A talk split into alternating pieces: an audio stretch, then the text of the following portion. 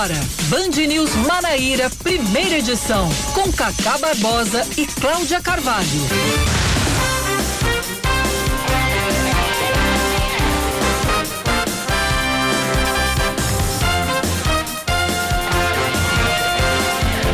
Horas 27 minutos em João Pessoa, 9 horas 27 minutos na Paraíba. Bom dia, bom dia, bom dia. Hoje é quarta-feira, é meio de semana, é dia 9, 9 de junho de 2021. Está no ar Band News Manaíra, primeira edição comigo, Cacá Barbosa e com Cláudia Carvalho, que já trouxe o seu bom dia, mas agora de forma formal e oficial, cumprindo todos os protocolos radiofônicos.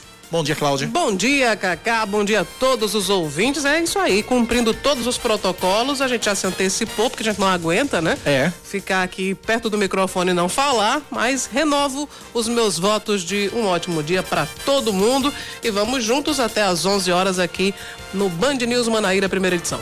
O que, que tem no seu calendário para esta quarta-feira, 9 de junho de 2021? Pois é, hoje é um dia importantíssimo em meio a essa pandemia. Ah. Hoje é dia da imunização. Sensacional. Então, quem tiver a oportunidade, não perca, Pelo vá se amor de. Deus, vá se imunizar. Hoje também é dia do porteiro, hoje é dia do tenista, é dia internacional dos arquivos. Dos arquivos. É, dos arquivos.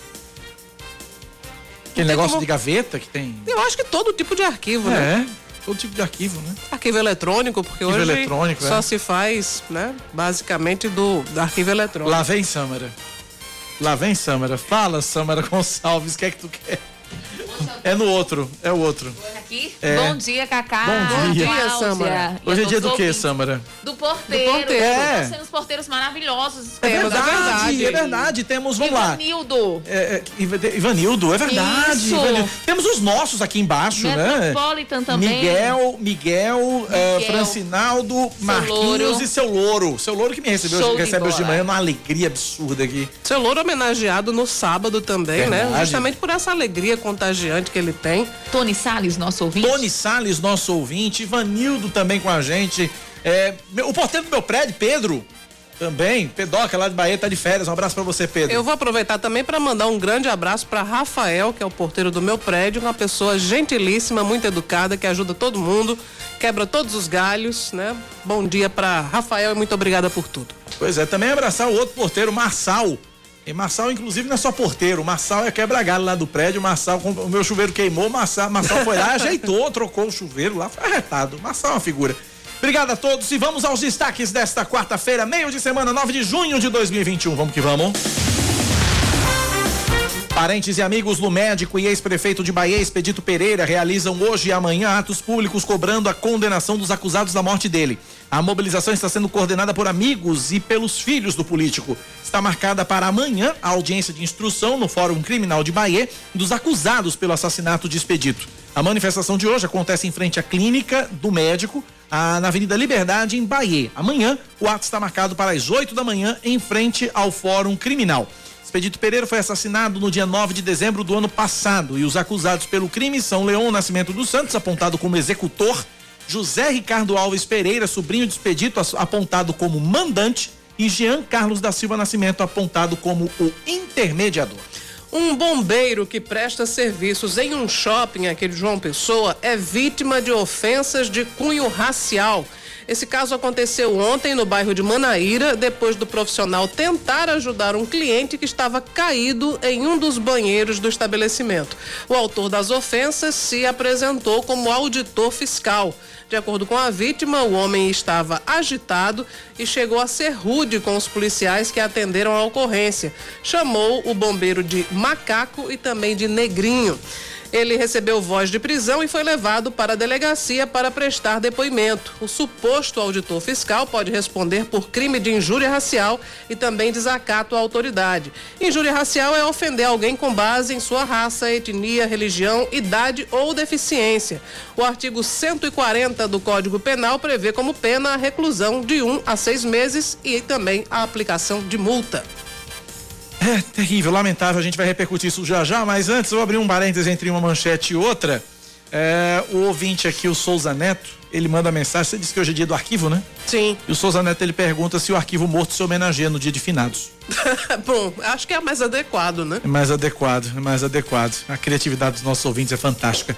Já que hoje é dia da imunização, vamos falar de vacina. A Prefeitura de João Pessoa retoma hoje a aplicação da primeira dose das vacinas contra a Covid-19. Podem receber o imunizante as pessoas a partir de 50 anos de idade sem comorbidades e a partir dos 18 com comorbidades, além dos grupos prioritários já atendidos. Para a primeira dose foram disponibilizados 17 postos, sendo 15 ginásios até o meio-dia e dois drive-thru até as três da tarde, no Santuário Mãe Rainha na Universidade Federal da Paraíba. Também segue hoje a aplicação da segunda dose da AstraZeneca nos drive-thru do Unipay do Mangabeira Shopping até as três da tarde. Já o reforço da Coronavac, para quem tomou a dose inicial há 28 dias, continua sendo ah, aplicado no Liceu Paraibano até o meio-dia.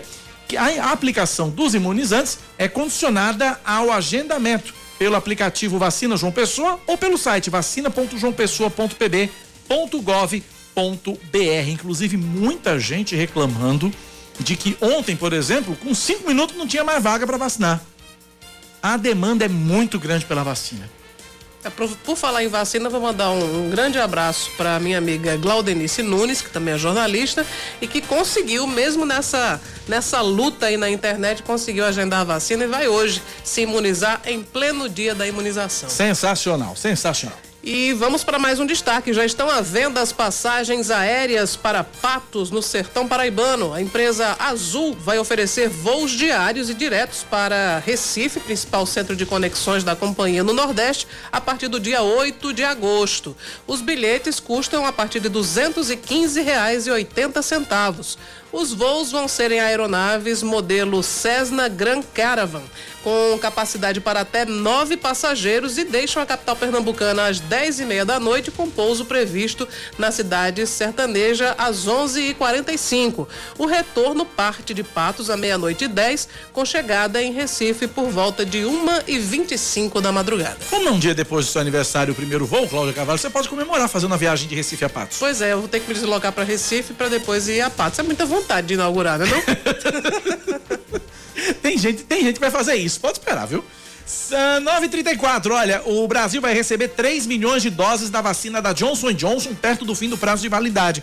O lote que deve desembarcar no dia 15 por aqui vai vencer no dia 27, de acordo com o próprio Ministério da Saúde. Ou seja, as doses precisam ser distribuídas e aplicadas em um prazo máximo de 12 dias. Com o desafio logístico, a expectativa é de que o imunizante seja entregue apenas às capitais. Vamos... E detalhe, essa vacina da Johnson é fabulosa porque é uma dose só. É uma dose só. Olha, se, se faltar a gente, eu tô aqui. É, estamos aqui, viu? Estamos aqui à disposição. Eu não faço questão. Vamos aos destaques do esporte, Cláudio Carvalho? Vamos lá. Depois da vitória de ontem sobre o Paraguai por 2 a 0 pelas eliminatórias sul-americanas para a Copa do Mundo, os atletas da seleção brasileira publicam uma nota conjunta nas redes sociais deles com críticas a Comembol. Diz um trecho do manifesto, abre aspas, somos um grupo coeso, porém com ideias distintas. Por diversas razões, sejam elas humanitárias ou de cunho profissional, estamos insatisfeitos com a condução da Copa América pela Comembol, fosse ela sediada tardiamente no Chile ou mesmo no Brasil. Fecha aspas. Desde que o Brasil foi anunciado como sede da competição, na segunda-feira passada, todas as entrevistas coletivas de jogadores da seleção que estavam previstas foram canceladas. O único a falar foi o capitão Casimiro na saída de campo após o Equador na sexta-feira. O volante afirmou que todos sabiam qual era a posição dos atletas, mas ele não quis dizer qual era. A justificativa era não perder o foco dos duelos das eliminatórias. Ok, é um manifesto que não serve para absolutamente nada não serve para absolutamente nada. 9:35 na Paraíba. Band News. Tempo.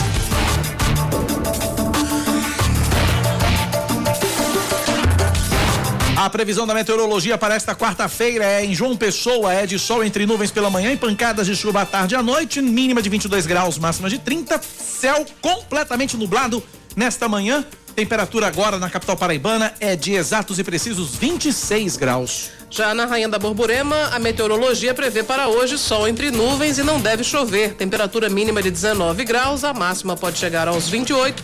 E agora em Campina Grande, os termômetros marcam os agradabilíssimos 24 graus. 936 na Paraíba, 9911 9207 é o nosso WhatsApp, 9911 9207. Abraçar o Marquinhos de Mangabeira. Alô, Marquinhos, abraço para você. O Marquinhos, eu gosto do Marquinhos, que ele é o seguinte: ele mata a cobra e mostra a cobra morta. Certo. Ou seja, ele diz que está ouvindo a rádio e mostra a foto do aparelho, seja o rádio do carro ou o radinho do celular sintonizado lá no 103.3. Mesma coisa na TV, quando eu tô apresentando o Brasil Gente. Ele manda a foto da TV ligada lá com o Cacá lá, apresentando o Brasil Gente. Valeu, Marquinhos. Um abraço para você. Marquinhos é fã mesmo nosso aqui. Abraço para você. Obrigado pela participação de sempre, viu? 9911-9207 para você interagir nesta manhã de quarta-feira. Vamos começar, Cláudia Carvalho, com essa história do bombeiro que foi vítima de injúria racial em um shopping aqui da capital. O, esse homem que atingiu, xingou o bombeiro civil, é, vai responder por injúria racial e desacato à autoridade. Foi um shopping no bairro de Manaíra, aqui em João Pessoa. A vítima, Adiel Fernandes, relatou que isso aconteceu dentro do banheiro ontem à noite, no momento em que ele tentava ajudar o homem que estava caído. Vamos ouvir.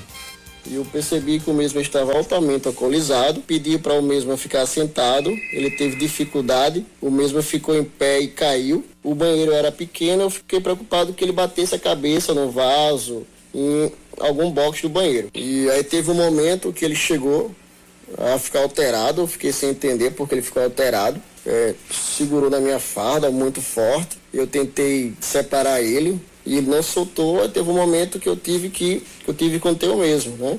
Aí foi na hora que ele me xingou, falou que eu era macaco, negrinho, disse que ia me pegar lá fora, essas coisas. Bom, é, o homem que se identificou como auditor fiscal recebeu voz de prisão, foi levado para a delegacia para prestar depoimento. Código Penal Brasileiro diz lá que quem comete o crime de injúria racial ou seja, ofender alguém com base na raça, cor, etnia, religião, idade ou deficiência, pode pegar de um a seis meses de prisão. Isso aconteceu no Meg Shopping, na orla do bairro de Manaíra. Nós estamos tentando entrar em contato com a assessoria do Meg para trazermos o posicionamento do shopping com relação a esse caso específico, tá? Mas somente para a gente trazer aqui a informação, muita gente perguntando qual o shopping, lógico que a gente ia trazer a informação, né? Mas a gente está detalhando agora para você. Foi no Meg Shopping, a gente vai entrar em tá entrando em contato com a assessoria para trazer a resposta. Assim que a gente tiver um posicionamento do shopping, a gente a gente traz aqui no ar para você. 9 e 39 Cláudia. Pois é, nós vamos conversar agora com o Major Bruno Rodrigues, que é da Companhia Especializada em Apoio ao Turista, justamente sobre também esse caso que envolveu o, o, bombeiro que foi, enfim, alvo dessa injúria racial que a gente não esperava de maneira alguma que acontecesse, especialmente no momento em que o bombeiro vai prestar auxílio a uma pessoa que está necessitando. Mas mesmo na condição de muita fragilidade, ele achou que é, haveria ocasião para isso. Major Bruno, seja bem-vindo aqui ao Band News Manaíra, primeira edição. É, como é que foi lidar com essa, essa ocorrência tão lamentável? Bom dia. Bom dia, Nilson. O militar agradece o espaço e estamos aí à disposição para tratar sobre esse assunto. Né? Uma guarnição, nós, nós recebemos a informação que estava ocorrendo um desentendimento certo? entre a segurança de, do, desse shopping, localizado no bairro lá de Manaíra, e, e uma pessoa no local. E pronto, determinamos uma viatura para ir até o local. E ao chegar no local, a guarnição foi surpreendida por um cidadão bastante nervoso, é, descontrolado, falando palavras lá de baixo calão, contra, contra a guarnição, sendo também caracterizando o desacato, né? E contra especificamente um bombeiro civil, né, prestador de serviço desse estabelecimento, do shopping é, falando coisas que caracterizaram é, o, a injúria racial, né, que ao caracterizar-se flagrante foi dado voz de prisão ao cidadão e o mesmo foi conduzido até a central de flagrante junto com algumas testemunhas que também presenciaram o fato. É, Major, quando se trata de um, de um caso dessa, dessa maneira, com testemunhas, enfim, é um quadro que fica bastante caracterizado realmente a situação de injúria. Qual é a, a pena que o, o, quem comete fica sujeito? Isso, né? Uh, foi, que, foi que conduzido com, realmente, o fato foi totalmente caracterizado, né? Em virtude lá, a própria guarnição também presenciou o fato, tanto que ele também é, detratou a própria guarnição, né, que o mesmo também vai, foi autuado pelo desacato aos policiais militares. Houve testemunha, câmeras lá de segurança do estabelecimento. Então, o fato foi, infelizmente, né, bem caracterizado. Nós lamentamos bastante aí esse fato, né, contra, como você bem falou, um trabalhador, né, que estava lá, inclusive, prestando lá um auxílio a outra pessoa, né, o mesmo foi autuado lá por, esses, por essas duas infrações, né, e vai responder agora pelo pelo que o Código Penal lá determina em suas penalidades. No cotidiano de vocês, Major, é comum acontecer casos de desacato e também de injúria racial, casos de racismo propriamente? É, aqui em João Pessoa, realmente, também na nossa área aqui, não, não é corriqueira essa ocorrência. Certo? Nós tivemos é, uma ocorrência, eu acho que o ano passado, que foi até no, no, num banco ali em Tambaú, né, de uma senhora, que detratou uma outra pessoa que estava lá no local, mas realmente ocorrência de injúria ou racismo não é corriqueiro aqui na nossa área. O desacato, infelizmente, principalmente quando envolve aí questões de bebida alcoólica ou uso de algum outro algum outro drogas ou, ou afins, então infelizmente as pessoas por estarem é, bastante exaltadas, acontece infelizmente às vezes de desacatar de palavras de baixo calão contra a guarnição, sendo lá caracterizado desacato, e além do crime da penalidade que o cidadão lá já vai responder, ainda se acrescenta o desacato. É, no caso da, da de, dessa senhora que ofendeu um rapaz, foi numa agência bancária, né, na, na região da Orla, ela alegou e até apresentou atestados que comprovavam que ela tinha problemas mentais. Nesse caso de ontem, eh, me parece que o cidadão estava alcoolizado, ele era idoso, ele, enfim, aparentava ter algum problema mental ou não? Isso, não, em princípio, né, ele tinha características realmente de quem tinha ingerido bebida alcoólica, certo? É, estava bastante exaltado, né? mais consciente, em princípio, do, do fato, passou lá algumas informações depois, também levou a passar mais informações para a guarnição, mas em princípio não foi alegado nenhum distúrbio mental, apenas pelas características aparentava ter consumido realmente a bebida alcoólica. Estou recebendo aqui um relato é, de, uma, de uma ouvinte, é, final do telefone 2981. Eu estou esperando somente ela dizer se eu posso ler ele no ar aqui. Sim. Né? Se puder responder, amiga, final do telefone 2981, diga se eu posso ler no ar, me autorize ou não a ler no ar, porque realmente eu fiquei chocado aqui. Também é um, um comentário de cunho racista terrível que eu li agora aqui na, na, na no WhatsApp, mas eu estou esperando que ela me autorize a, a, a, ler esse comentário. Já já eu leio esse comentário se ela me autorizar. Pronto, me autorizou, tá aqui agora. Olha, a informação. Olha, olha isso. Eu quero pedir também para o Major também se, se, qual a orientação para esse caso específico. É, a ouvinte disse o seguinte: é, minha filha foi ontem em um salão no bairro da Torre e a mãe da cabeleireira fez o seguinte comentário: pensava que negro fedia. Meu Jesus. Minha filha chegou em casa muito triste com esse comentário, pois somos pretas com muito orgulho. Ela pode denunciar essa, essa, essa, essa mulher que fez esse comentário, Major? Como é que funciona num caso como esse? É, ele é, pode se dirigir né, até a central de flagrante, certo? Para prestar um boletim de ocorrência, é, de preferência. Se tiver também testemunhas que presenciaram o fato, seria interessante com relação a isso, mas pode sim se dirigir à delegacia para prestar um boletim de ocorrência, ser instaurado um devido investigação, né? Para aí externar a, a, a realidade de como se deu esse fato, e dessa natureza também pode procurar também a esfera civil, né, e, e procurar um advogado, entrar na justiça civil, civilmente, solicitando, se for o caso, uma indenização por danos, no caso de morais, né, mas sim, cabe tanto na esfera penal quanto na esfera civil procurar aí é, investigar e esclarecer esses fatos aí e caso tenham culpados, pessoas ser punidos de acordo com, com a lei. Só que a ouvinte aqui acaba de colocar um balde de água fria em tudo que a gente tá dizendo aqui, Major, porque ela disse que a única testemunha é a cabeleireira, que é filha da mulher que agrediu. Vê que negócio. Difícil, né? Difícil, difícil isso. O racismo é crime inafiançável. É injúria racial também, é? Major? Alô, Tonhão? Cláudia fez uma pergunta se, já que racismo é um crime inafiançável, injúria racial também o é? Isso, né? Equiparado certo? A- ao racismo também, certo? Com as penalidades também é, aproximadas também ao racismo. Exatamente. Ok, eh, ok. Conversamos, portanto, com o Major Bruno, tirando, tirando nossas dúvidas aqui na Rádio Band News FM, trazendo os esclarecimentos. Ele que é comandante da CEATU, companhia especializada em apoio ao turista. Major Bruno, um abraço, obrigado pela atenção conosco e com nossos ouvintes. Parabéns pelo trabalho que o CEATU vem fazendo. Sensacional sobre todos os Nós- aspectos. Parabéns. Nós agradecemos e a Polícia Militar está sempre à disposição para esclarecer e aproveitar do espaço aqui para tratar sobre assuntos de interesse da coletividade. Muito obrigado. Obrigado, Major. Um abraço, obrigado pela participação aqui na Rádio Band News. Agora, esse negócio, né, rapaz? Você vê. É vítima de injúria racial pela mãe da cabeleireira. E a única testemunha é a cabeleireira. Ou seja, não tem testemunha que, que top testemunhar, obviamente. Pois né? é. Mas E- aí precisa ter caso, uma testemunha, Pelo né? menos não vá mais a É, precisar, pelo, não, pelo, né? é, o mínimo que você pode fazer, né, minha amiga?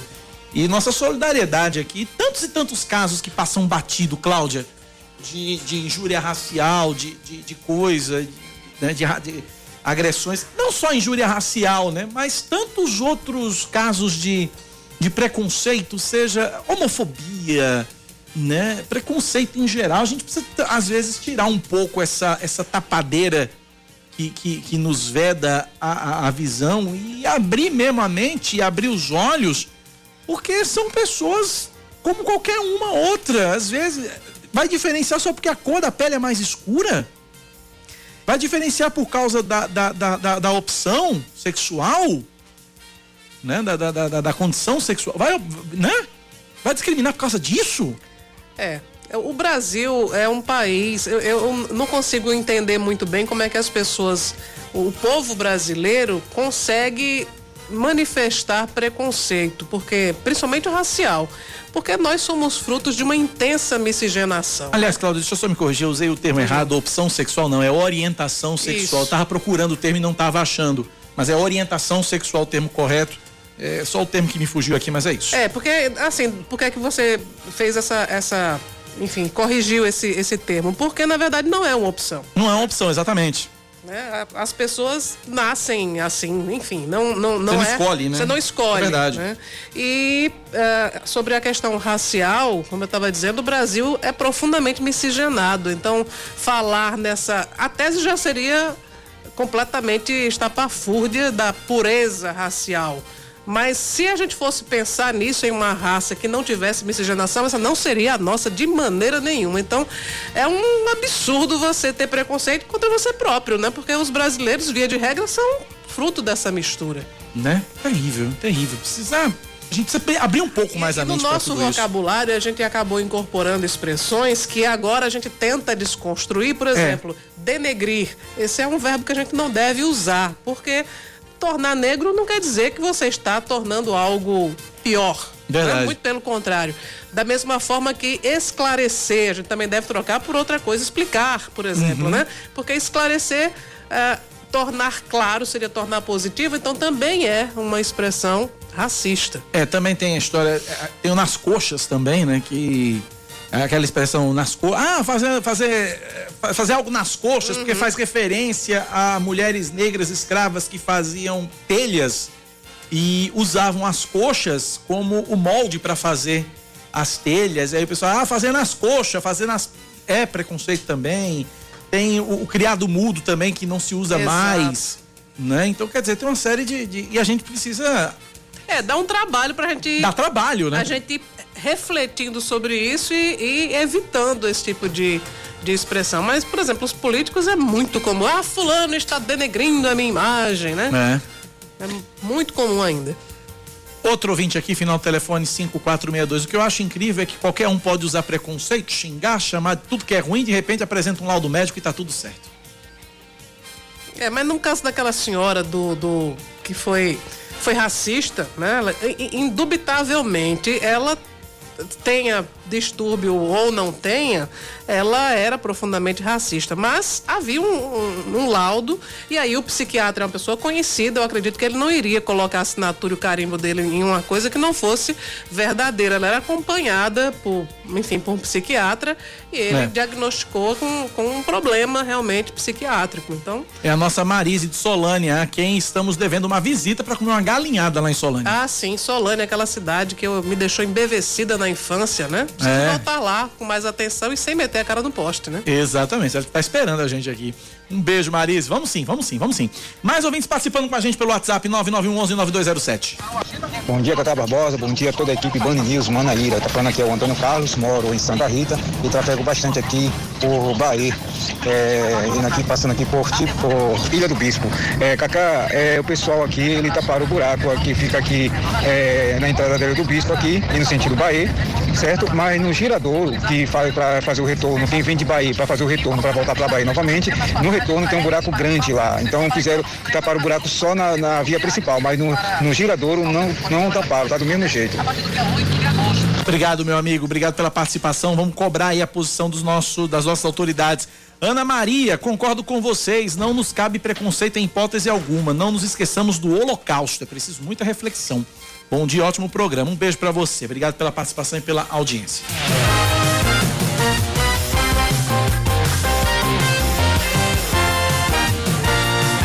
Bom, são 9h52. É...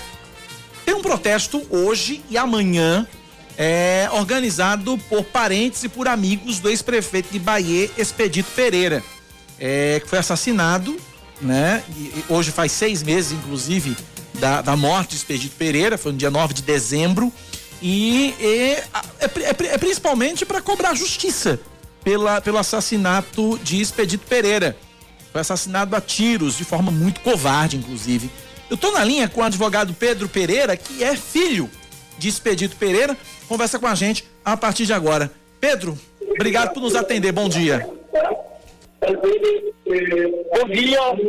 Primeiro lugar, agradeço a oportunidade que está sendo concedida divulgar esse movimento.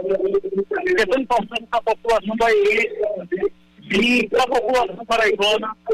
Nós pedimos justiça é, pela morte brutal, pela morte é, é, é covarde do meu pai,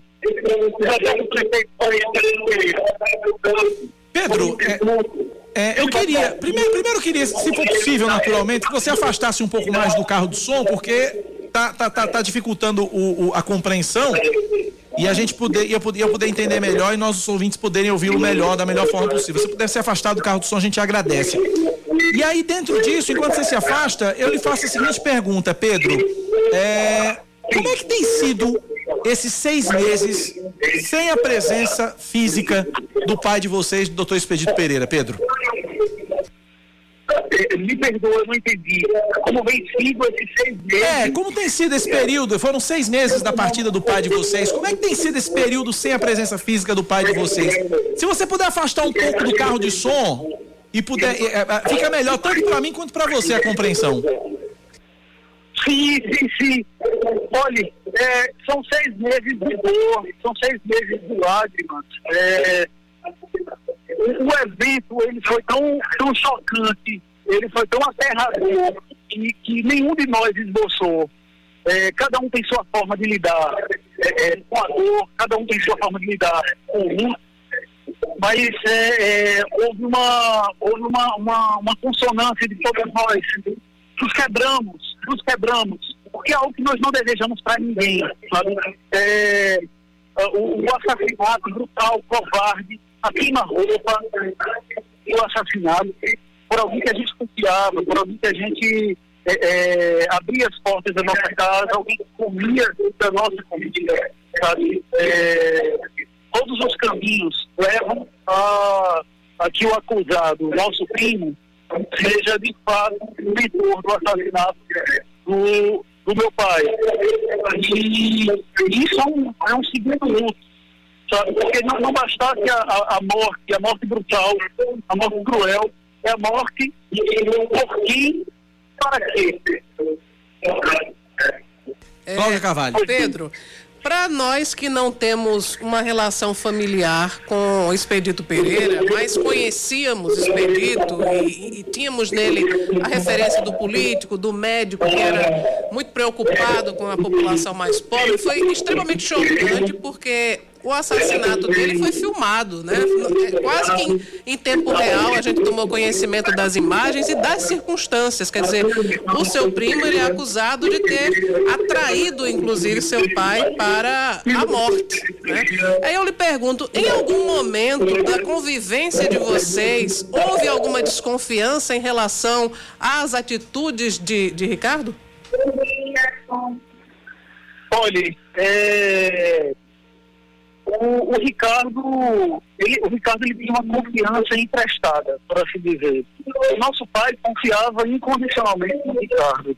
É, todos nós, é, todos nós não víamos todo, toda, toda essa razão para uma confiança cega. É, e até víamos sim algumas, algumas atitudes que colocavam em xeque, sabe, confiabilidade.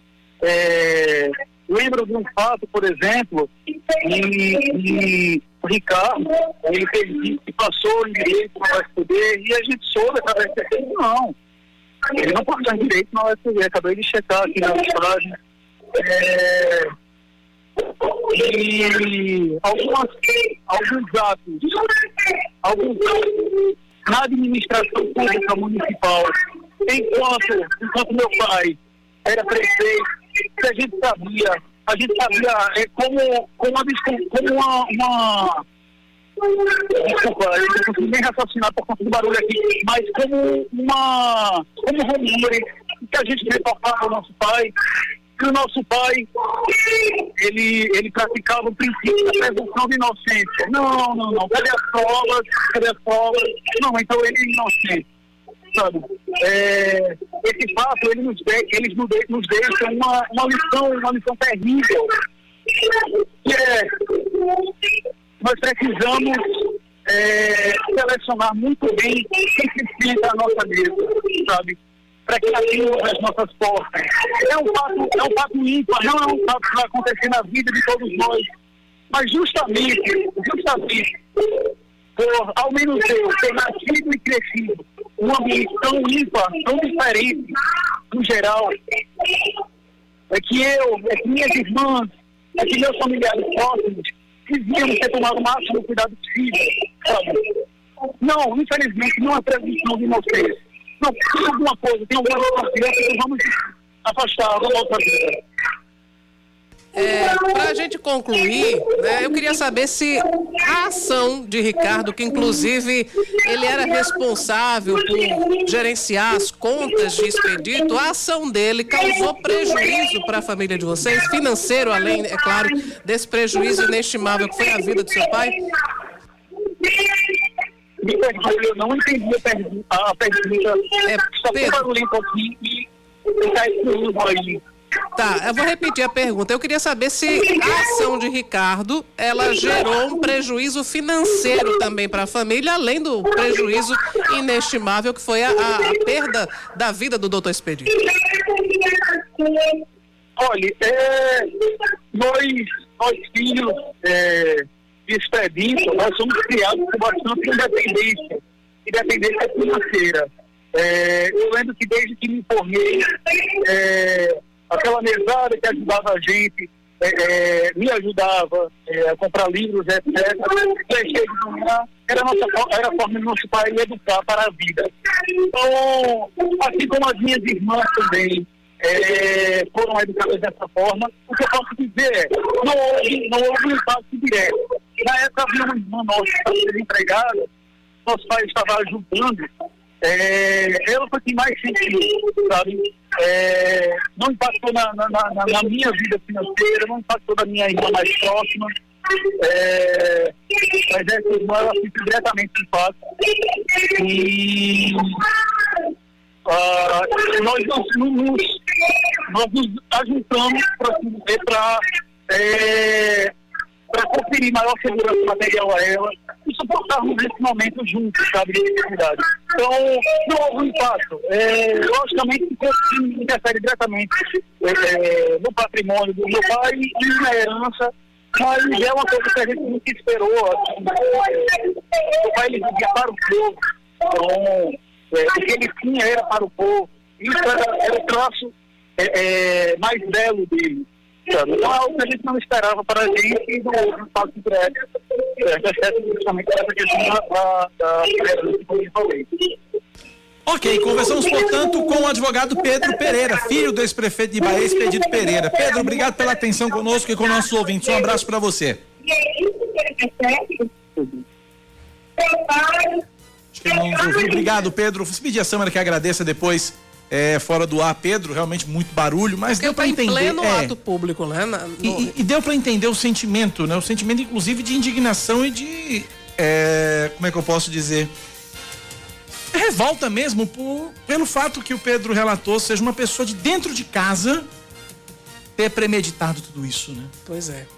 A gente falou aqui em outra ocasião que o, o Ricardo, segundo o que diz a, a- a denúncia, né, enfim, a- o- os fatos que estão sendo investigados é que ele teria ligado para o doutor Expedito dizendo que estava tentando ajudar uma pessoa que estava desempregada e que queria entregar um currículo para ver se o doutor Expedito co- conseguiria arranjar um emprego, né, para essa para essa pessoa.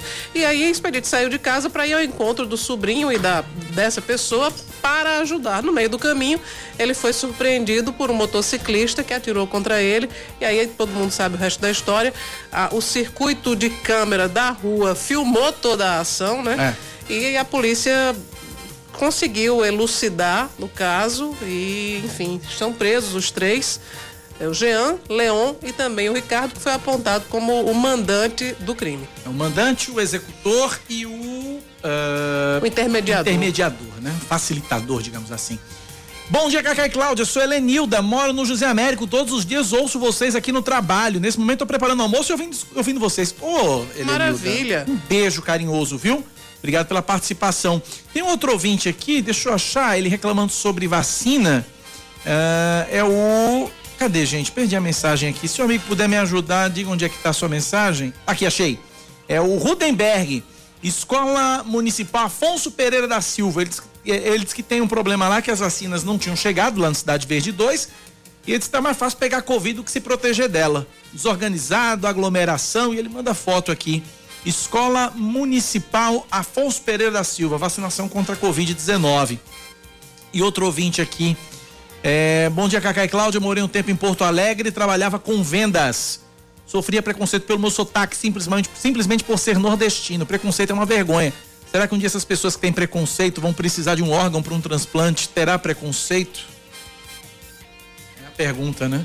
Vamos querer saber se o cara é negro, é branco, se o cara é nordestino, se o cara é homossexual, é. Enfim. Infelizmente, né, tem alguns lugares que tem mais incidência de preconceito do que outros. E aí eu acho que aqui no Nordeste a gente é muito mais receptivo. Muito a mais. gente acha muito bonito o sotaque de fora, né? Acha, acha bonito até demais. É demais. O sotaque de fora, a gente acolhe muito, né? As pessoas que, que falam diferente da gente, né? Que vêm de outros lugares. Mas a, a- a- o inverso não é necessariamente verdadeiro, né? A recíproca, A recíproca não é verdadeira. Não é verdadeira. Infelizmente. Uma das coisas mais horríveis, mais feias do mundo é o tal do preconceito. 10 e 5, intervalo. A gente volta já já aqui na Band News. 10 da manhã, 5 minutos na Paraíba.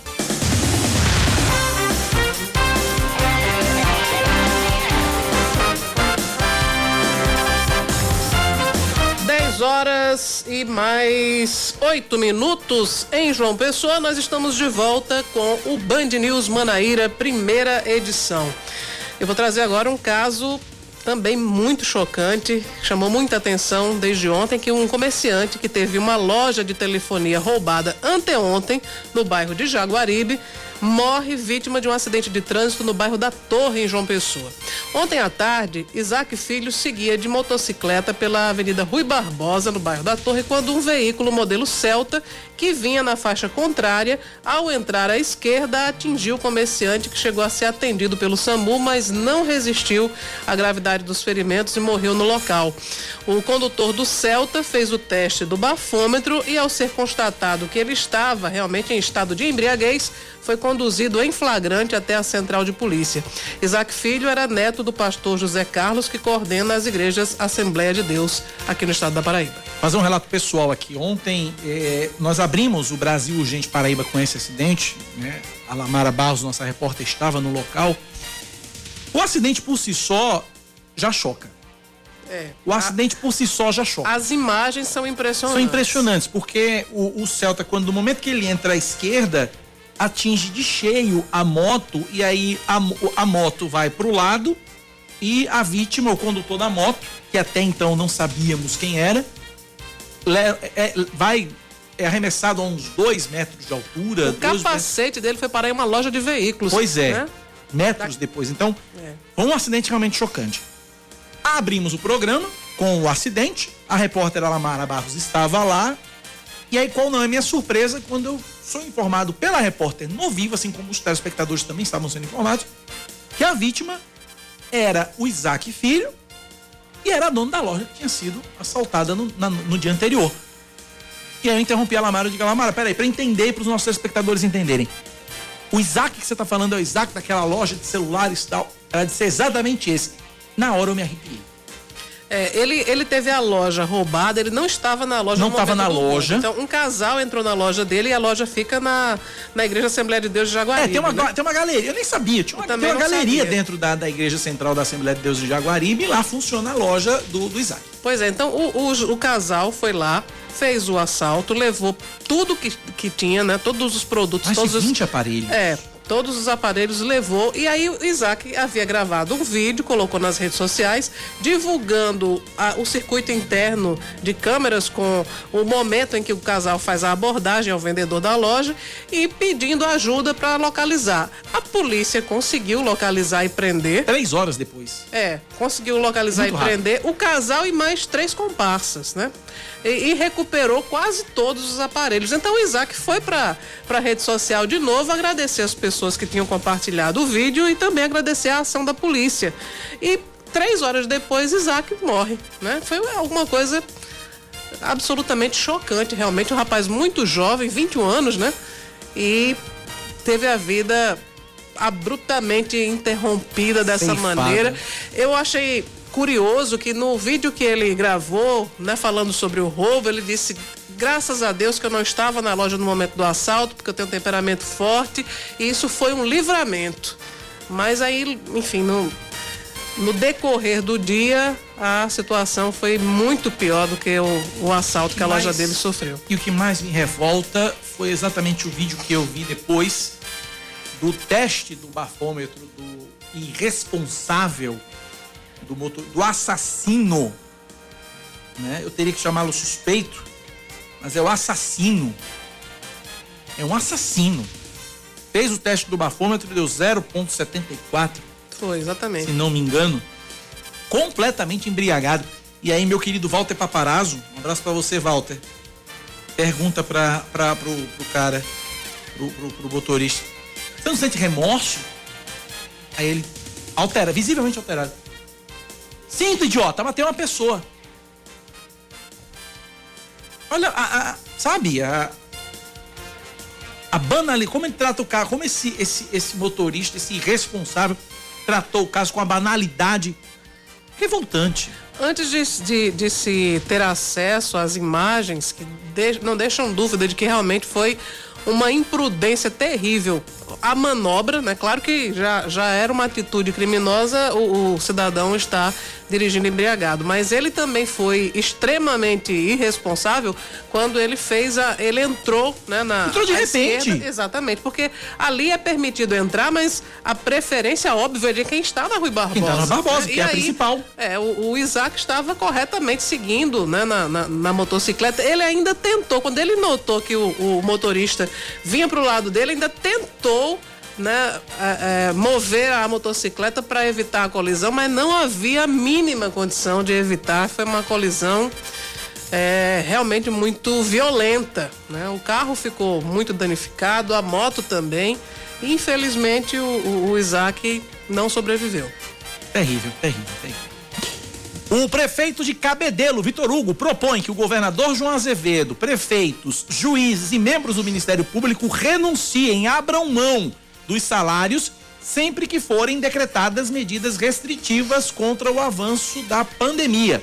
Em entrevista ontem à TV Band Manaíra, durante o programa Muito Mais, Vitor Hugo disse que essa seria a única forma das autoridades sentirem na pele as dificuldades vividas pelos trabalhadores. Vitor negou que haja desentendimento com o governador João Azevedo, mas pediu que ele mantenha um diálogo mais próximo com os prefeitos da Grande João Pessoa. Cabedelo foi um dos municípios que publicaram semana passada decretos mais flexíveis em relação às, às restrições impostas pelo Estado, dado o aumento no número de, de internações por Covid-19. O decreto municipal foi derrubado na Justiça, atendendo a um pedido da Procuradoria-Geral do Estado. O abastecimento de água vai ser suspenso hoje em Santa Rita. Prepare os baldes, Samara Gonçalves. De acordo com a Cagepa, a medida é para que técnicos da empresa executem serviços de manutenção na estação de tratamento de água da cidade. O abastecimento vai ser interrompido a partir das sete da noite em toda Santa Rita, incluindo o Parque Arruda Sâmara, exceto no distrito de Várzea Nova, e o abastecimento deve ser retomado gradativamente a partir das 8 horas da manhã de amanhã.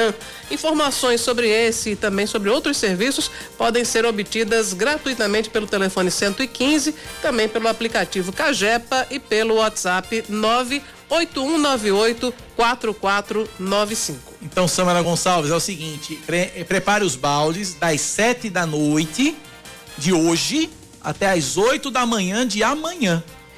Sério? Seríssimo. Mande João Paulo lá preparar os baldos lá no Parque Arruda Sâmara, que são do, vão ser 13 horas sem água, porra. Viu? Vamos a mais destaques. A Procuradoria-Geral do Estado da Paraíba divulga no Diário Oficial de hoje. Bom é a cara de Sâmara reagindo Tá preocupadíssima. Preocupadíssima. Como é que ela vai é, matar a sede? Quem resistirá, Quem resistirá a essa falta d'água? A Procuradoria-Geral do Estado da Paraíba divulga no Diário Oficial de hoje o edital do concurso público para o cargo de procurador. São oferecidas 12 vagas, além de cadastro de reserva, e o salário é previsto de R$ 15.765,06. As inscrições vão do dia 16 de junho até o dia 15 de julho pelo site sebrasp.org.br, custam 280 pila, 280 reais. As provas devem ser aplicadas no dia 5 de setembro. No segundo depoimento prestado à CPI da Covid, o ministro da Saúde, Marcelo Queiroga, volta a defender o uso de máscaras pela população, mas dá a entender que tem dificuldade para convencer o presidente Jair Bolsonaro de fazer a mesma coisa.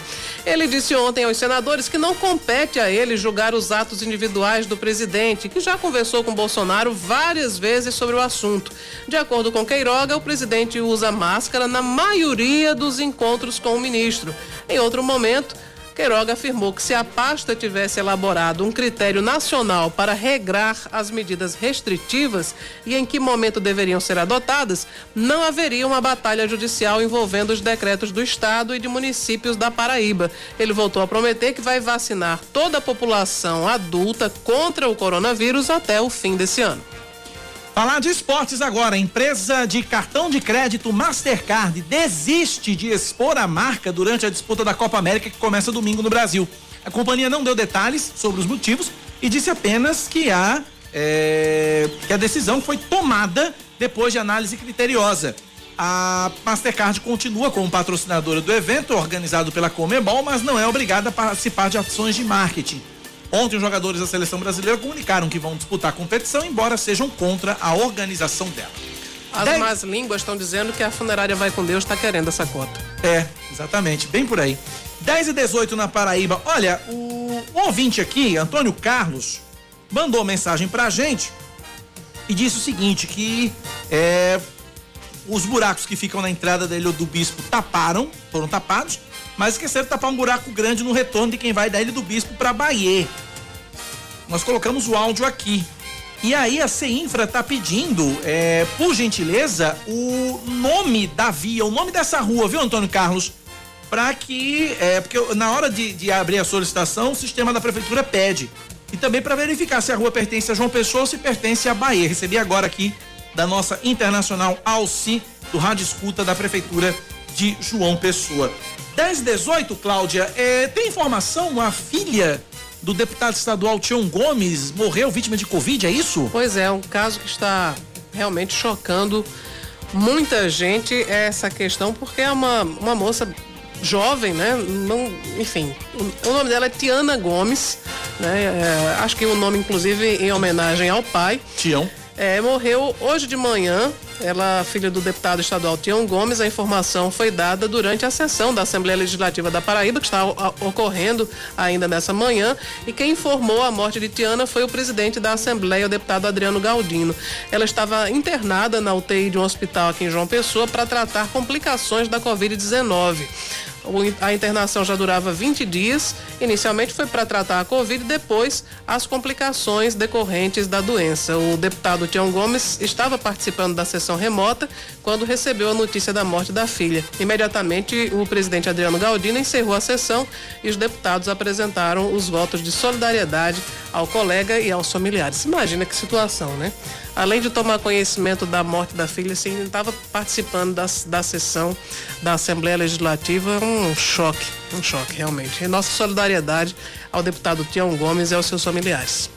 10 e 20 na Paraíba, vamos a Brasília. Fernanda Martinelli trazendo informações direto da capital federal nesta quarta-feira, meio de semana.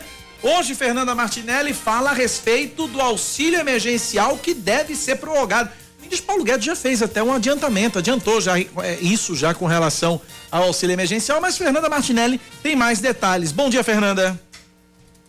Oi, Cacá, Cláudia, bom dia a vocês, bom dia a todos os ouvintes. É isso mesmo. O anúncio foi feito justamente pelo ministro da Economia, Paulo Guedes, de que o auxílio emergencial pode sim ser prorrogado por mais dois ou três meses para coincidir com a previsão dos governadores de imunizar a população, já que foi, foi feita essa liberação, né, para que é, mesmo pessoas sem comorbidades sejam vacinadas entre 18 e 59 anos. Então, a programação desses governadores é vacinar toda a população até outubro ou novembro novembro. E aí, por isso, o ministro disse que pretende estudar todas as possibilidades de prorrogar o auxílio emergencial.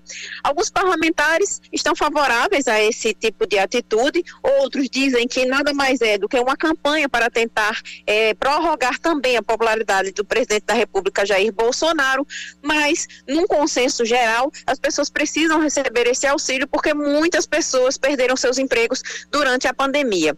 Quem se posicionou em relação a esse anúncio foi o deputado federal licenciado Rui Carneiro, que está licenciado, mas toda semana está aqui no Congresso Nacional acompanhando todas as votações. O deputado falou o que ele acha sobre a questão da prorrogação do auxílio, mas também criticou os políticos que estão antecipando o processo eleitoral que vai acontecer em 2022. Vamos acompanhar.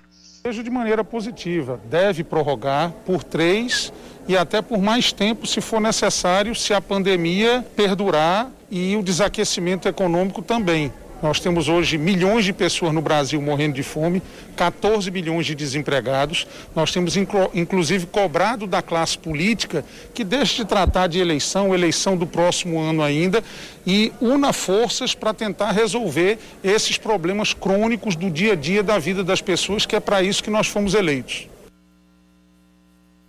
Já existem vários projetos aqui na Câmara dos Deputados pedindo que o auxílio emergencial seja pago não só por mais dois ou três meses, mas enquanto durar a pandemia.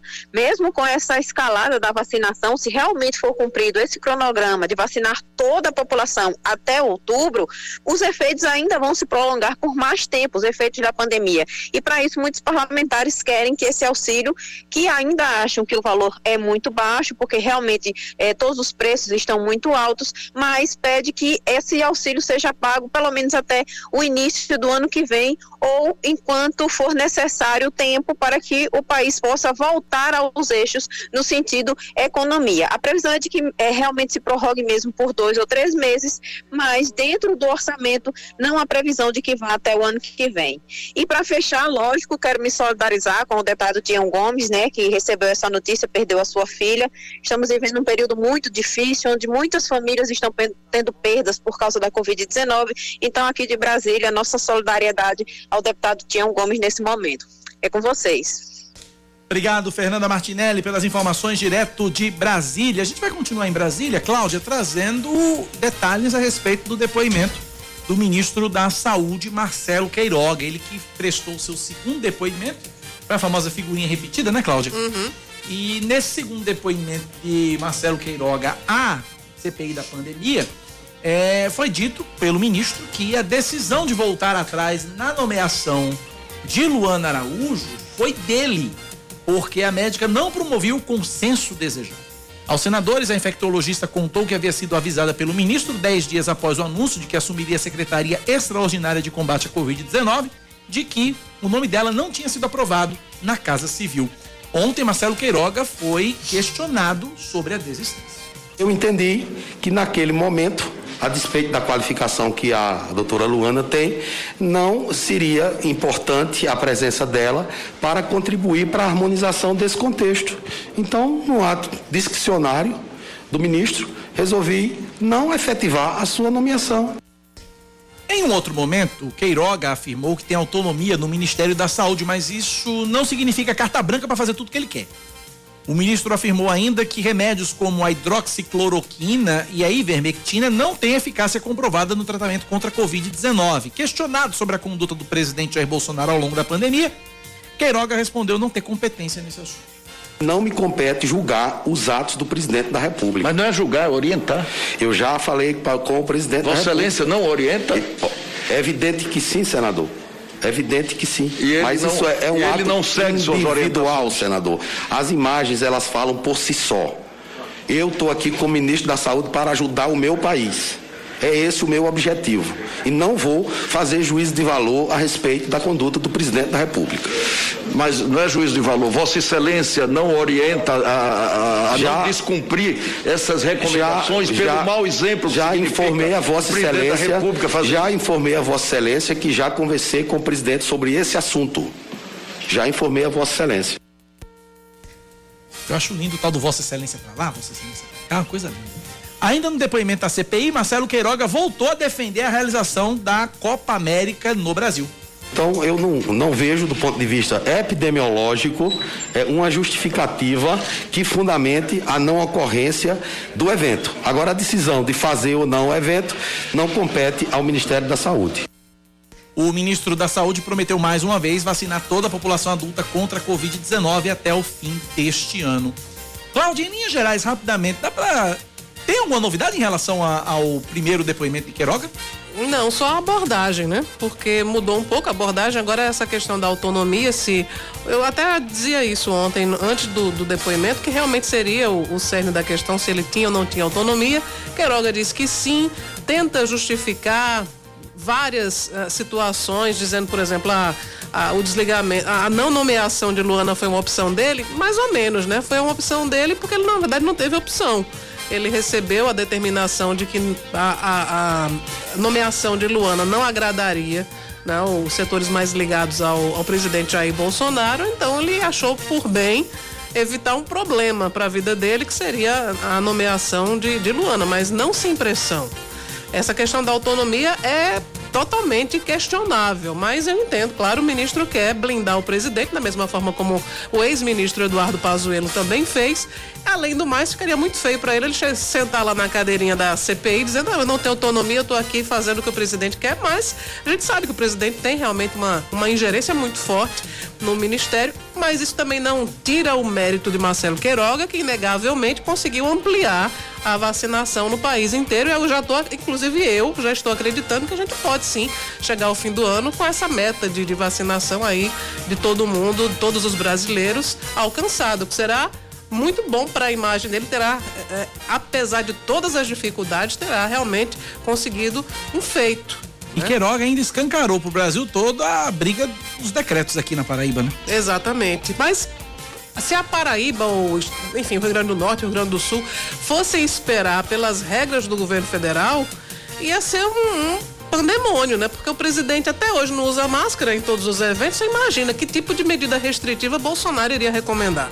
Complicado, né? É muito complicado. 10 e Mas 20. o ministro fez o papel dele, defendeu o presidente. E outra coisa que a Paraíba não é o único também, né? Por exemplo, a gente vê Rio Grande do Norte aqui do lado, o governo do estado diz uma coisa, a prefeitura de Natal diz outra. Pois é, é, faltou realmente. Seria ótimo que já tivesse uma opinião nacional, um presidente Todo mundo que, falando a mesma que língua, né? conduzisse de uma maneira, vamos dizer assim, Uniforme. científica e uniforme nas medidas restritivas. Infelizmente, Bolsonaro caso. não concorda com boa parte do que diz a ciência. Até hoje insiste em cloroquina, até hoje insiste em aglomerar, até hoje insiste em, em não usar máscara e aí coloca o ministro Marcelo Queiroga, por exemplo, uma situação extremamente constrangedora, porque ele gasta milhões em campanha publicitária para as pessoas, os cidadãos e cidadãs brasileiros utilizarem máscara, enquanto o presidente passa por aí, desfila de moto sem máscara e aglomerando. E fica dizer, por isso o exemplo tá faltando, né? Mas no, no, no pouco espaço que Marcelo tem para trabalhar, ele está trabalhando.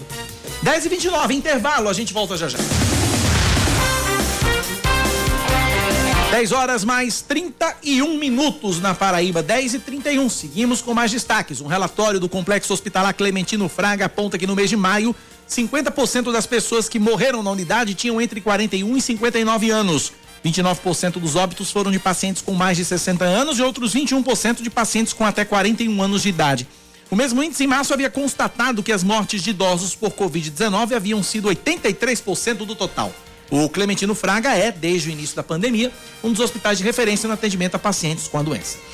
Os vereadores de João Pessoa aprovam em primeiro turno sete emendas à reforma da Previdência Municipal. Uma delas mantém o direito à aposentadoria para profissionais que possam ter mais de um vínculo.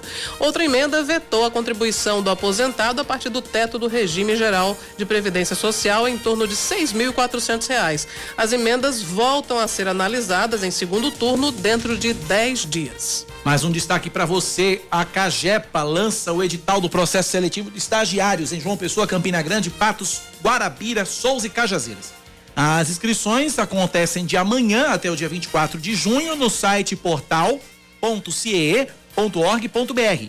Bolsa Auxílio, 650 reais, mais 90 reais de auxílio de transporte para uma carga de 20 horas semanais. Podem participar estudantes regularmente matriculados em instituições reconhecidas pelo Ministério da Educação e em dia com a Justiça Eleitoral. Mais um destaque: o volume de vendas no varejo da Paraíba cresce 4,6% em abril, no comparativo com março, de acordo com a pesquisa mensal do comércio do IBGE. Essa foi a quarta maior alta do Nordeste e ficou acima da média no Brasil, que foi de 1,8% para cima. O maior crescimento foi registrado na Bahia, com alta de 10,8% nas vendas. O aumento no acumulado dos últimos 12 meses na Paraíba foi de 2,5% no volume e de 9,2% na receita, abaixo do índice nacional de 3,6% e de 10,6%, respectivamente. Aí a gente traz mais um destaque para você aqui na Band News FM, a, Bras- a startup brasileira Nubank. Olha que curiosidade isso aqui. A startup brasileira Nubank eh, se torna o maior banco digital do mundo. Quem traz o destaque é Alessandro de Lorenzo. Depois de um aporte de 500 milhões de dólares, o equivalente a 2 bilhões e meio de reais, feito pela gestora do mega investidor Warren Buffett, a startup brasileira Nubank se consolida como o maior banco digital autônomo do mundo. A operação também coloca o Nubank na posição de quinto banco mais valioso da América Latina, à frente do Banco do Brasil e da XP Investimentos, com valor de mercado de 150 bilhões de reais. Além do Brasil, o Nubank atua na Colômbia e no México e pode anunciar abertura de capital ainda neste ano. Destaque do esporte, Cláudia. Vamos trazendo aqui o destaque esportivo, Cacá. O presidente do Supremo Tribunal Federal, o ministro Luiz Fux, marca para amanhã um processo que vai analisar a realização da Copa América no Brasil. Os ministros vão ter um dia para darem os votos no sistema online do STF. O PT questiona junto à corte a realização da competição, principalmente por causa do avanço da pandemia no Brasil. A decisão de Fux ocorre após pedido da relatora Carmen Lúcia. 10 da manhã, mais 34 minutos agora na Paraíba, 10 e 34 Olha, Cláudia, o homem é, suspeito de injúria racial contra o bombeiro ontem é, pagou fiança e foi liberado. A Polícia Civil não informou o valor pago pelo por esse homem que se apresentou como auditor fiscal e vai responder ao crime de injúria racial em liberdade. Pois é, então é é inafiançável, ele no momento preso em flagrante, ele tem que ser levado pra cadeia, tem que dormir na cadeia, é isso? Exatamente. Depois ele, se tiver dinheiro, paga a fiança e vai embora, se não tiver, fica lá. Se não tiver, fica por lá. 10 da manhã, mais 35 minutos na Paraíba, 10 e 35 Cláudio Carvalho, eu vou pedir para você me contar essa história, essa entrevista que você fez ontem com o prefeito de Cabedelo, Vitor Hugo, entrevista que você fez e exibiu no programa Muito Mais com Gerardo Rabelo. O prefeito pediu que, sugeriu que todo mundo abrisse mão do salário. É, ele disse que quando as autoridades decretassem fechamento das atividades econômicas, é, as autoridades, todas elas, governo, o governador, os prefeitos, os, Ministério Público. os promotores, procuradores do Ministério Público e juízes e desembargadores também abrissem mão do salário enquanto durasse o, o- o fechamento das atividades. Que ele diz que é uma forma das autoridades tomarem conhecimento das dificuldades que as pessoas comuns estão passando quando, enfim, perdem a capacidade, não têm a permissão para trabalhar. E ele disse que falta diálogo, também está faltando diálogo entre o Estado e os prefeitos da Grande João Pessoa para a elaboração desses decretos. Apesar de ter que endurecer as medidas depois de uma decisão judicial que obrigou Cabedelo a seguir as regras impostas pelo governo da Paraíba, o prefeito negou qualquer desentendimento com o governador João Azevedo. E essa entrevista a gente colocou ontem ao vivo. ao vivo não, foi gravada antes, né? Mas a gente colocou no ar no programa muito mais. A gente vai conferir então essa afirmação de Vitor Hugo a respeito dessa questão do diálogo com o governador João Azevedo. Tenho um carinho muito especial pelo governador, a pessoa João Azevedo. Eu sei que todas as medidas que ele está tomando é pensando em salvar as vidas. Eu sei disso. Eu acho que eu posso divergir. Então, eu tenho alguns conceitos em relação à pandemia que eu poderia fazer diferente se fosse meu secretário de saúde que estivesse lá. É, Eu vejo que nós poderíamos anunciar para toda a Paraíba quantos leitos o governo tem capacidade de abrir. Porque ele coloca o próprio secretário de saúde chamando os municípios da grande João Pessoa para dialogar. E aí a gente junto vai conseguir fazer um decreto único. Não vai ter nunca divergência. Eu não tenho nada contra o governador, deixo isso bem claro. Sou da base do governo e pretendo ser da base do governo até a sua reeleição. É, quanto às decisões judiciais que endureceram as atividades do comércio, Vitor Hugo sugeriu que, além dos prefeitos, os promotores e juízes também renunciassem aos salários até a- o fim da duração dessas, do fechamento das atividades, para que eles sentissem na própria pele as dificuldades que são enfrentadas pelos trabalhadores que tiveram os serviços fechados ou suspensos. Eu queria que todas as classes, principalmente Ministério Público e juízes, que quem dá uma canetada mandando fechar, mandando abrir. Vamos todo mundo ficar sem salário, o tempo que for que a gente fechar algum segmento. Aí sim, vamos todo mundo ficar sem salário, que vai sentir a mesma dor deles. É muito fácil decretar o fechamento, porque eu vou ficar deitado na minha cama e vou receber meu salário no final do mês. Mas nós tínhamos que ter uma forma de tentar reduzir o máximo possível, mas não fechar os estabelecimentos. É regrar, botar mais fiscais, de alguma forma de tentar e conseguir, para não fechar, fechar só no último caso mesmo. Vitor Hugo ainda revelou que o município vai inaugurar nos próximos dias um hospital e que terá leitos para o tratamento da Covid-19. que ele consiste na ligação da praia de Intermares até o dique de Cabedelo, com toda a urbanização da praia. Nessa urbanização está a contenção da maré, aquele muro de arrimo, porque você sabe que a maré aqui em Cabedelo, principalmente ponto de Campina, Poço, vem sofrendo muito com o avanço da maré. Nós vamos fazer esse muro de contenção, vamos fazer um grande calçadão para o público, todo piso tertravado, iluminação em LED, uma ciclovia compartilhada, vai ser o ponto turístico mais bonito do estado da Paraíba. Então o Cabedelo ele vai entrar definitivamente no cenário nacional e mundial, não só para o Porto Sol de Jacaré, mas como também essa nova orla, principalmente essa investida lá no Dique de Cabedelo, que o projeto está belíssimo por sinal.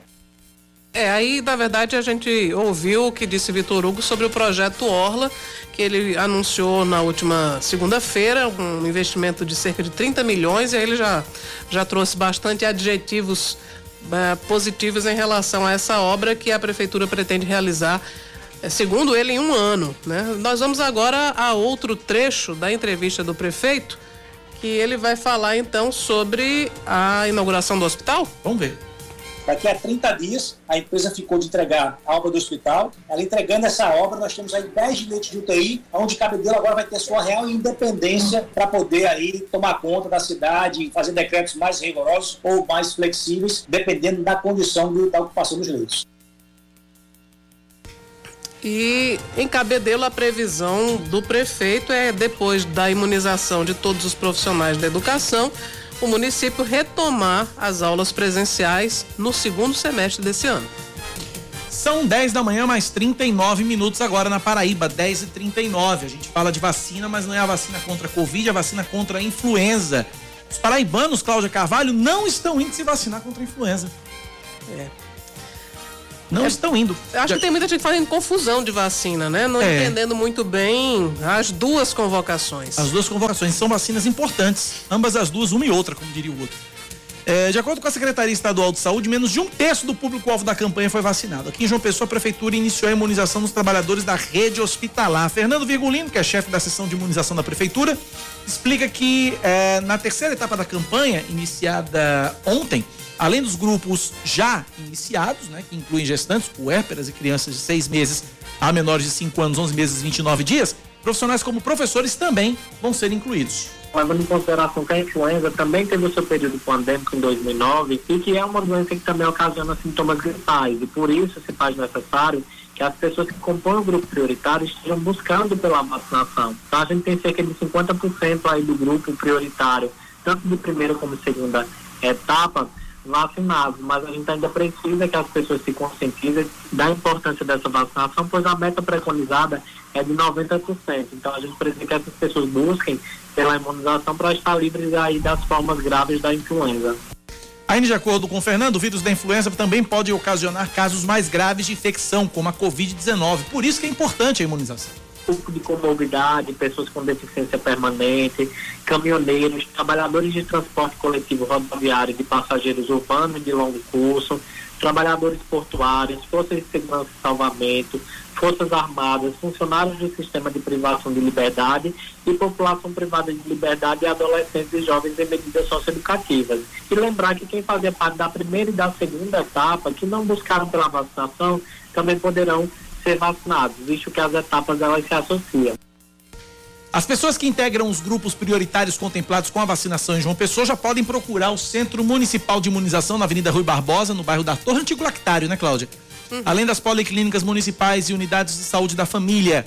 A meta da Secretaria Estadual de Saúde é imunizar até o dia 9 de junho mais de um milhão e meio de paraibanos. Gente, as duas vacinas são tão importantes. Tanto a vacina da Covid como a vacina da, da influenza. Existe um prazo que você tem que ter o cuidado entre uma e outra, né? Se não são 15 dias, né? Você tem que abrir esse, esse intervalo de, de, de tempo. Mas é importante que se tome as duas vacinas. Se você fizer parte desses dois grupos, tome as duas vacinas, porque ah, quem toma. É aquela, é aquela história, né? Quem tem, quem tem duas tem uma. Uhum. Né? Quem tem uma, não tem nenhuma. É importante esse reforço. Se você puder tomar também a vacina contra a, a influenza, se informe direitinho. Leve o seu cartão de vacina se você tomou a vacina da Covid, se você pode tomar a vacina da influenza ou vice-versa. Mas é importante que você dê- eh, não deixe de tomar as duas vacinas, que uma reforça a outra e aumenta ainda mais a sua imunidade. E vacina é a solução sempre. 10 e 43 intervalo, a gente volta já.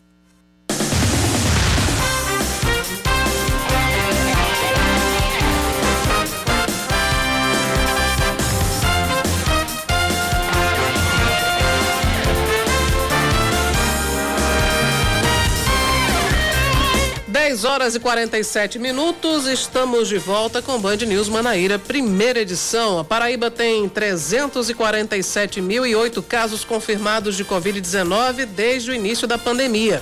De acordo com o boletim divulgado ontem pela Secretaria Estadual de Saúde, o número total de mortes pela doença agora é de 7.920 em todo o estado e outras 234.250 pessoas conseguiram se recuperar. Somente nessa terça-feira foram 1.412 novos casos e 37 mortes, sendo 22 nas últimas 24 horas. A taxa de ocupação de leitos de UTI adulto na Grande João Pessoa está em 79%. Em Campina Grande, 81%. E no Sertão, a taxa é de 96%.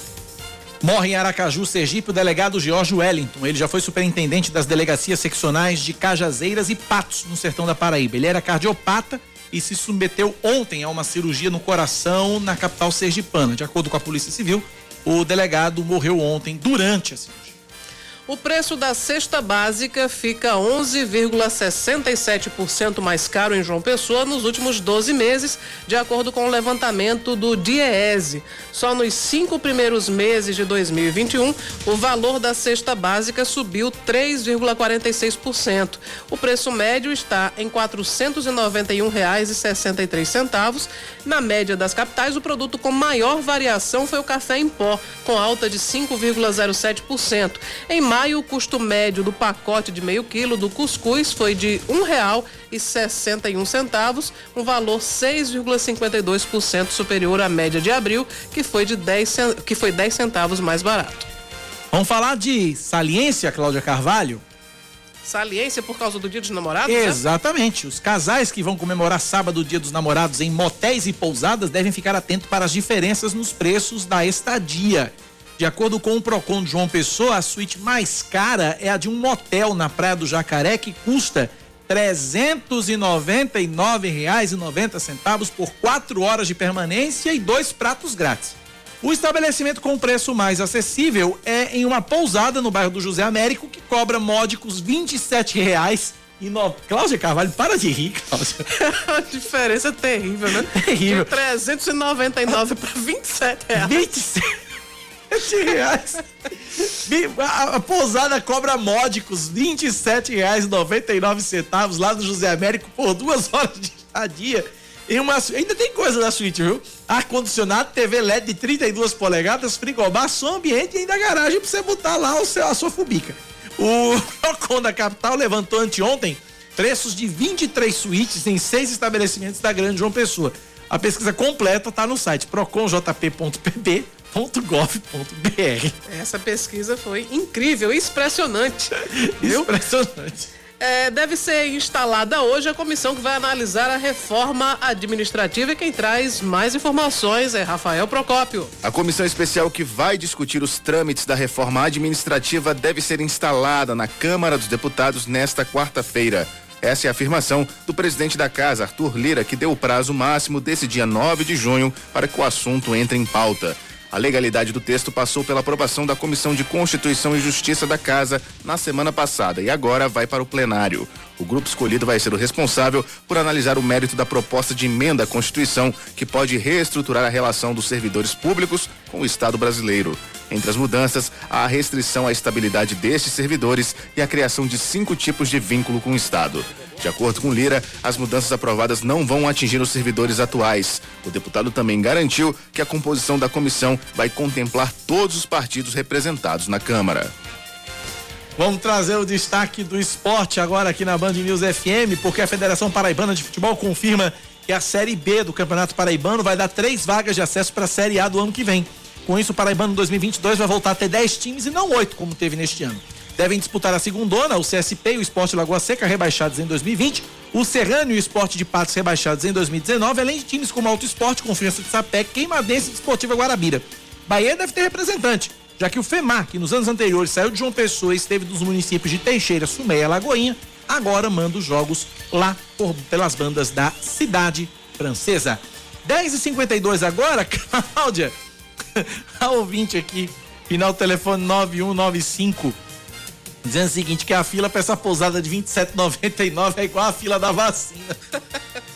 Eu acho que lá servem uma pipoca bocos e um quisuco. Não, não falou em, ele, ele não falou em, em ele Não, não tem falou não, em- alimentação em- não, né? Em, em Isso aí você leva, você leva de casa. Você leva de casa, você leva de casa na quentinha e tal, enfim. O importante é agradar. O importante é agradar a pessoa amada, seja com 27,99, seja com 400 conto. O importante é comemorar e comer. Ou até mesmo em casa, de repente, enfim. O importante é celebrar o dia. O É, importante com amor e respeito. Com amor e respeito, principalmente. Com Pois amor é. e respeito, principalmente. Esse ano, pra mim, esse ano, pra mim, é o segundo que eu vou passar longe da minha senhora, né? Ela lá no Rio Grande do Norte, eu aqui, mas eu já. Que ela não nos ouça, já providenciei o presente, o presente já chegou. Lá na casa da mãe dela. e- Ah, sim, eu pensei, bom, como é que chegou? Ela não sabe, mas é, enfim, tá na casa da mãe É, dela. porque ela né? mora com a mãe, mas eu, eu combinei. Minha, minha, minha cunhada é cúmplice. Ah, minha cúmplice, a gente. importante. É, digo, ó, tá chegando aí, por exemplo, tu guarda e dá um jeito dela ir aí sábado pra pegar. Aí ela desenrola isso daí certinho. Então importante é ter. Tem toda uma logística, né? Tem, tem, tem, tem. É melhor que a do Pazuelo. Com certeza. Melhor que a do Pazuelo, Seu eu, isso eu garanto. 10h53 na Paraíba é hora dele. Esportes com Yuri Queiroga.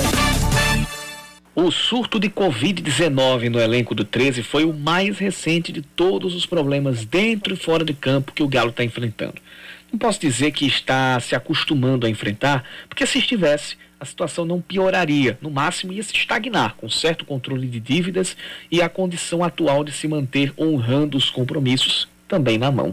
Infelizmente, não é o que acontece. O elenco do 13 em 2021 se soma a outros elencos que chegam ao clube em meio a dívidas, não tão astronômicas quanto as do rival, o Campinense, mas que colocam dificuldade no fluxo de caixa dentro do presidente Vargas. E se esses problemas não se refletem dentro de campo, no, no quesito psicológico, o que não posso falar com certeza absoluta, se refletem na maneira como o 13 é conduzido. Sem dinheiro, precisando resolver atuais e antigas questões, não tem como fazer contratações vultosas e isso pesa na limitação de opções que cada treinador tem. Mesmo assim, busca fazer um elenco numeroso. É aí que se aplica aquele ditado: quantidade não é qualidade. A diretoria do Galo e as próximas que entrarem precisam aprender uma lição que o Campeonato Paraibano deste ano ensinou bem. Se você não tem dinheiro ou precisa escolher entre um elenco bom e uma comissão técnica boa, escolha investir na comissão técnica. Um time bem treinado taticamente e bem preparado fisicamente, além de coeso e unido, pode ir longe mesmo que não tenha muitos nomes tarimbados.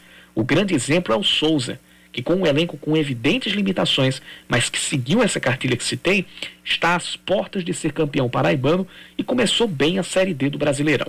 O 13 nem montou um time bom, nem uma comissão técnica boa. Marcelinho Paraíba, uma opção barata e com ligação afetiva com o clube, esbarrou na falta de experiência como treinador e depois do efeito Copa do Nordeste, onde a mobilização pesou mais do que o futebol, degringolou geral. Tuca Guimarães tem que apagar fogo, mas à sua disposição parece ter mais gasolina do que água. E por último, e não menos importante, ninguém ache que normalizando a falta de pagamento nos clubes vai se resolver o problema. Pagar em dia é obrigação básica, não é mérito. Quem paga direito cumpre sua obrigação. Quem não paga tem demérito de, no mínimo, não se organizar direito. É essa cultura de achar que atrasos salariais são normais e que jogadores, por não performarem bem, merecem isso, que joga o nosso futebol cada dia mais no lixo.